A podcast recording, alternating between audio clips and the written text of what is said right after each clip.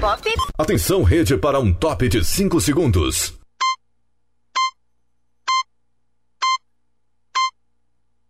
Rede Estação Pop.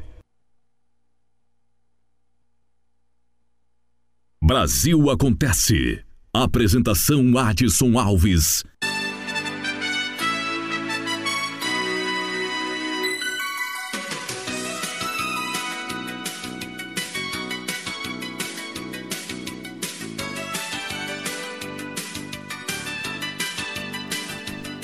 Está começando a partir de agora mais um Brasil Acontece. Vamos atualizar os principais destaques do dia para você. Sempre no oferecimento Café Chapada e Sicredi.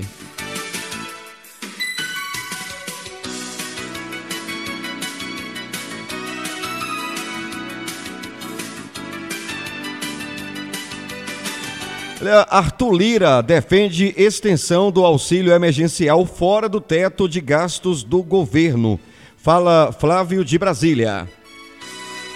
Em meio à discussão sobre a prorrogação ou não do auxílio emergencial, cuja última parcela está sendo paga neste mês, o presidente da Câmara, deputado Arthur Lira, disse em entrevista à revista Veja, nesta segunda-feira, que não se pode pensar só em teto de gastos e responsabilidade fiscal em detrimento da população vulnerável, que é a que mais tem sofrido com a disparada de preços e os efeitos econômicos e sociais da pandemia. Para Lira, não faz sentido liberar o pagamento de precatórios fora do teto, enquanto milhões passam fome e dependem da ajuda do Estado. Furar o teto para pagar precatório e muitos precatórios que já foram vendidos estão na mão de fundos de investimento e não furarmos o teto para um programa ou para um auxílio. Como é que você justifica isso? Presidente. Como é que politicamente se aprova isso? Então, mais uma vez eu digo, o programa renda e nem o auxílio, eles, gente, não são eleitoreiros. Eles são urgentes. Nós temos hoje mais de 20 milhões de brasileiros passando literalmente fome. Nos últimos dias tem aumentado a pressão pela prorrogação do auxílio emergencial para os mais vulneráveis, contrariando a equipe do ministro da Economia, Paulo Guedes, que tenta barrar qualquer programa fora do teto de gastos do governo. Para Guedes, o melhor caminho seria a aprovação no Congresso de uma nova regra para o pagamento de precatórios fora do limite do teto, para assim abrir espaço no orçamento para o Auxílio Brasil, estimado em 400 reais, e que deverá substituir o Bolsa Família a partir de novembro. Há ainda uma outra possibilidade proposta pela equipe econômica, que estaria vinculada à aprovação da reforma do imposto de renda através da taxação de lucros e dividendos, que viabilizaria um novo programa de renda mínima do governo, mas esta, apesar de ter sido aprovada na Câmara, dificilmente passará no Senado. Mas, como nenhuma das propostas foi ainda apreciada pelo Congresso, integrantes da ala política do governo têm pressionado pela prorrogação do auxílio emergencial, mesmo extrapolando o teto de gastos e por pelo menos dois meses até que o Auxílio Brasil saia do papel. Com produção de Bárbara Couto, Flávio Carpes, para a estação Pop News. Muito bem, Brasil acontece, show da notícia. Lembrando que a gente entra no ar em três horários pela rede Estação Pop: 8 horas da manhã, meio-dia e às 19 horas.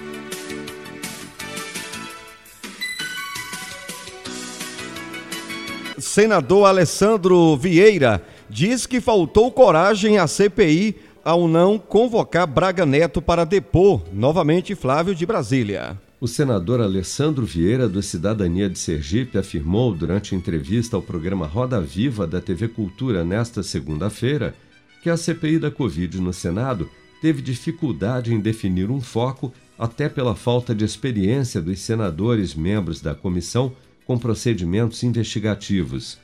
Mas para Alessandro Vieira também faltou coragem à CPI ao não convocar para depor personagem-chave do governo na tomada de decisões durante a pandemia, como ex-ministro-chefe da Casa Civil e atual ministro da Defesa, general Braga Neto.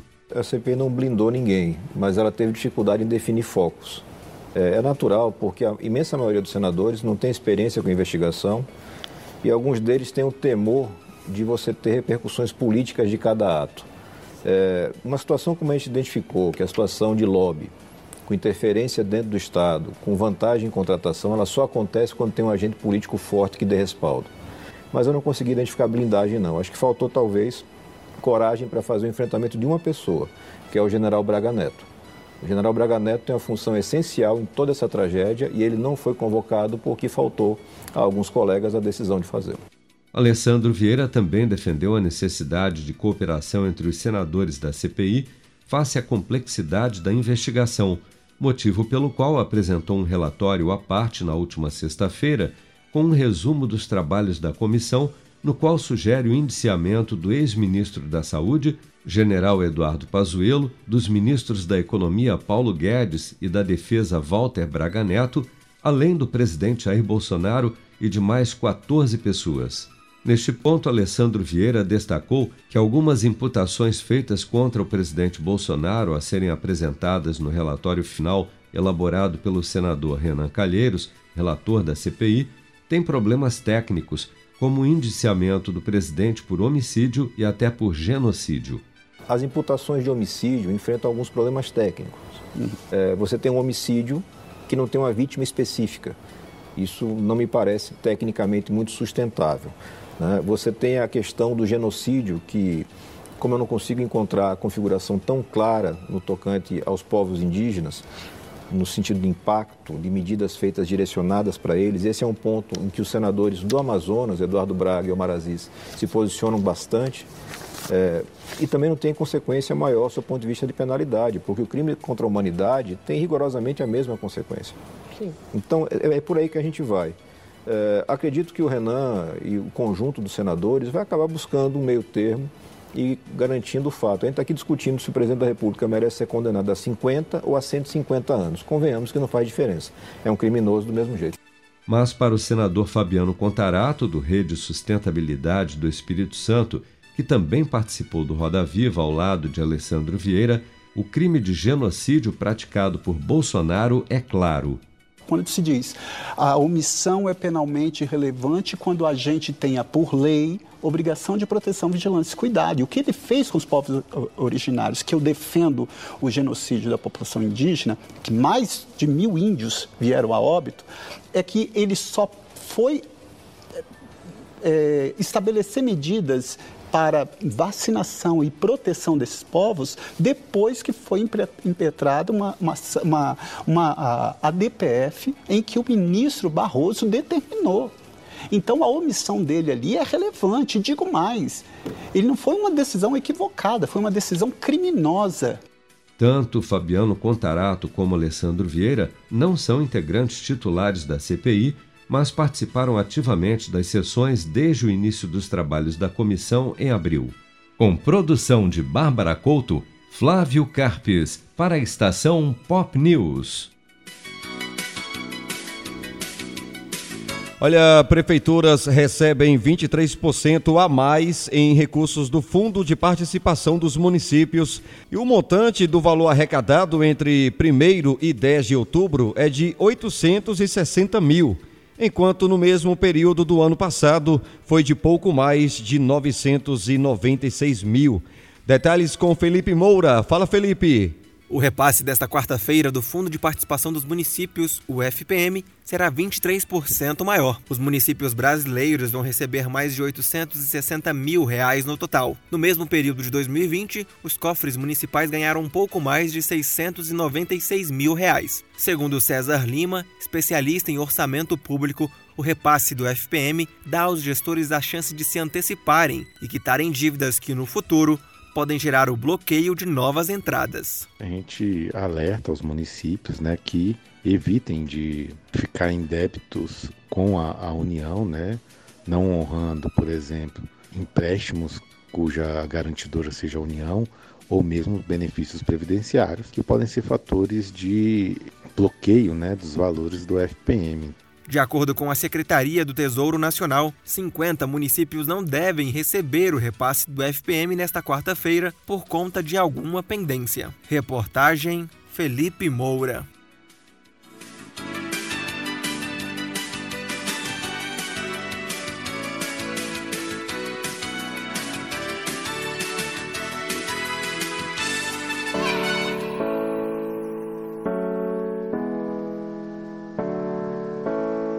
Brasil Acontece. Informação. Entretenimento na dose certa. Apresentação: Adson Alves.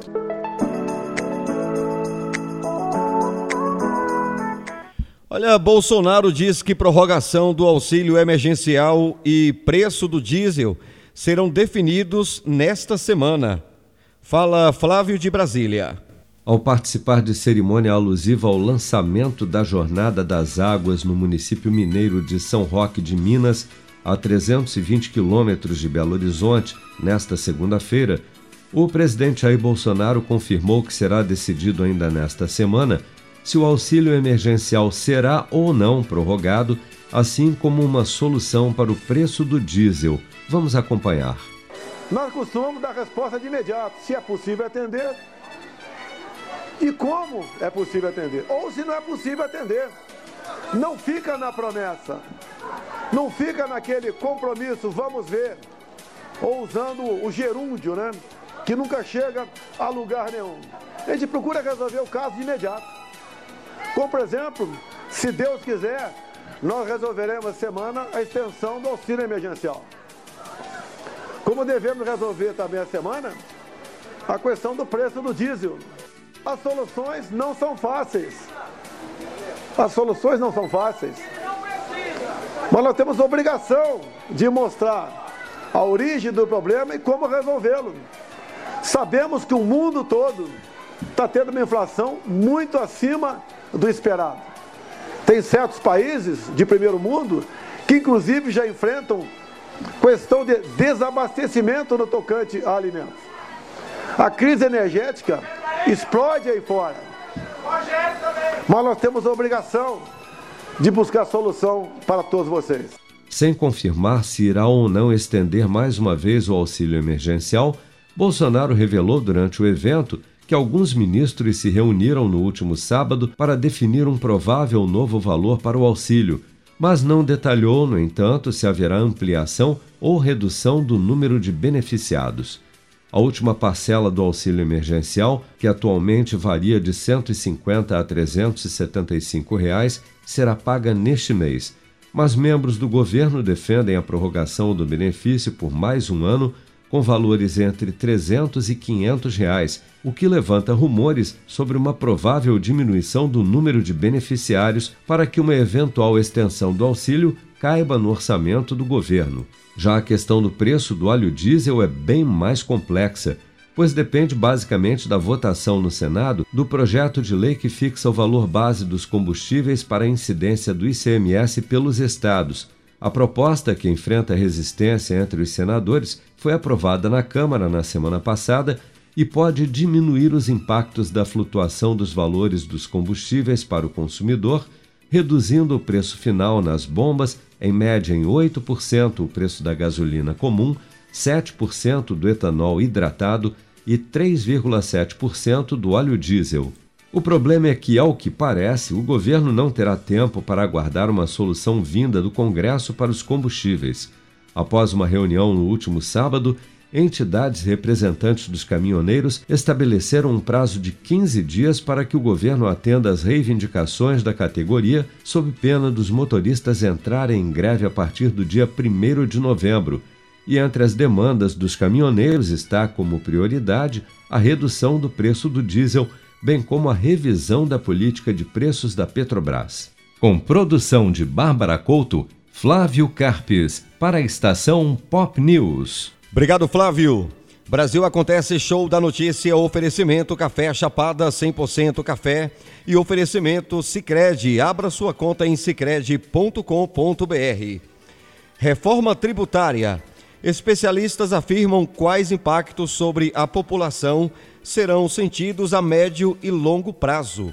Fala Felipe Moura. A aprovação da reforma tributária na forma do relatório do senador Roberto Rocha, do PSDB do Maranhão, da PEC 110 de 2019, só traria benefícios à população, como a queda no preço dos produtos e aumento do emprego a médio e longo prazo. É o que disseram especialistas à reportagem. A PEC prevê a unificação dos principais tributos sobre consumo do país, tanto a nível federal quanto estadual e municipal. Para Eduardo Maneira, presidente da Comissão Especial de Direito Tributário da OAB, o texto é um avanço para o sistema tributário, porque simplifica a cobrança de impostos, o que pode beneficiar os cidadãos. Se por acaso essa reforma for aprovada, eu acho que não num curto prazo, mas num médio prazo, sim, a população como um todo vai sentir os seus efeitos, porque ela moderniza a tributação do consumo,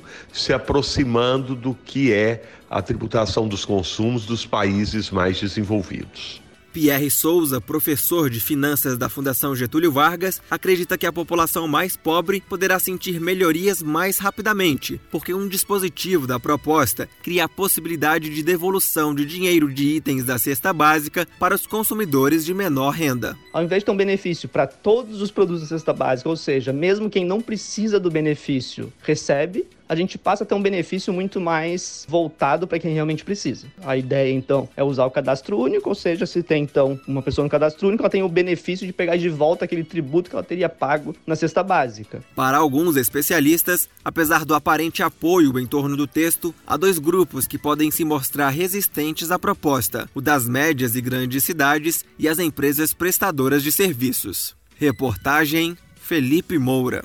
Obrigado, Felipe.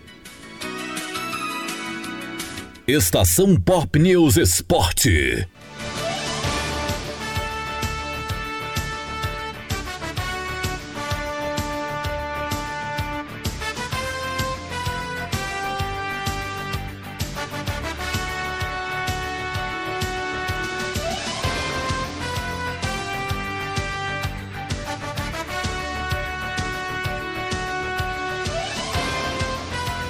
Momento do esporte no oferecimento Sicredi e Café Chapada. Espaço para Humberto Ferretti. Vamos falar aqui do Atlético Mineiro e Fortaleza. Fala Humberto. Líder e terceiro colocado no Campeonato Brasileiro, Atlético Mineiro e Fortaleza começam a definir nesta quarta qual dos dois vai para a grande decisão da Copa do Brasil. O duelo de ida da semifinal em Minas será às nove e meia da noite, no horário de Brasília. O favoritismo, é claro, é do Galo, que por outro lado carrega a pressão pela obrigação de vencer, seja por ter investido bem mais, pelo peso da camisa ou por já ter sido eliminado da Libertadores, que era o maior sonho da torcida. Recuperados de problemas físicos, Savarino Vargas e Diego Costa estão à disposição, ao contrário dos titulares Nathan Silva, que já atuou na Copa do Brasil por outro clube e Mariano machucado. Assim, um possível galo é Everson Guga, Igor Rabelo ou Hever, Alonso e Arana, Alain Jair Zaratio e Nátio, Hulk e Keno ou Diego Costa. O meia Nátio Fernandes deixa claro que a eliminação diante do Palmeiras na Libertadores tornou o Atlético um time mais esperto e revela que a tática é ir para cima logo de cara. Los partidos de mata-mata sabemos que, que, cualquier error te puede dejar afuera de, de, una final, entonces tenemos que estar concentrados, tratar de, de, hacer un buen partido acá en casa, de conseguir un, un gol rápido para tratar de, de poder manejar el partido y, bueno, lógicamente que eh, después de quedar eliminado de la Libertadores fue un golpe duro, pero salimos adelante, eh, al igual que lo vamos a hacer ahora después de, de esta derrota. Mas se o Galo for mesmo para cima em busca de um gol logo no começo para depois tentar controlar a partida, o Fortaleza estará preparado. O meio-campista Lucas Crispim já espera uma pressão forte do Atlético nos primeiros 15 minutos e diz que o Leão precisará jogar com inteligência. A gente sabe né, que, que nada se decide aqui, né? nada é definido nesse jogo. É, a gente sabe que é um, que é um jogo né, de, de, de 180 minutos, né, que são, são dois jogos, e a gente está bastante focado, né, a gente sabe da, da pressão do adversário, sabe também da, que, a, que a torcida inflama muito aqui, mas a gente tem, tem total consciência disso, de que podemos fazer um, um grande jogo, né, ter tranquilidade, ter paciência, trabalhar bem a bola que vai ser um, um jogo bastante estudado, né? É, primeiro agora na, na casa deles, depois ainda tem o, o jogo na nossa casa. Então é ter essa tranquilidade para não se afobar nesses 15 minutos. Sem contar com Lucas Lima e Marcelo Benevenuto, que já defenderam outros clubes na Copa do Brasil, o Leão deve entrar em campo com Felipe Alves, Tinga, Tite e Jussa, Pikachu, Felipe, Ederson, Matheus Vargas e Crispim, Henriques e Wellington Paulista. O jogo de volta será na semana que vem. De São Paulo, Humberto Ferretti para a estação Pop News.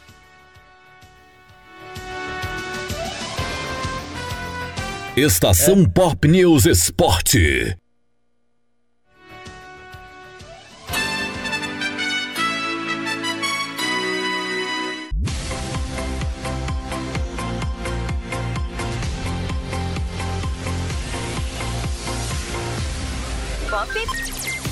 Muito bem, Brasil. Ficamos por aqui. Forte abraço. O nosso Brasil acontece. Volta amanhã. Valeu, Brasil. Até a próxima. Você ouviu Brasil Acontece, a revista show da notícia, na rede Estação Pop. Pop.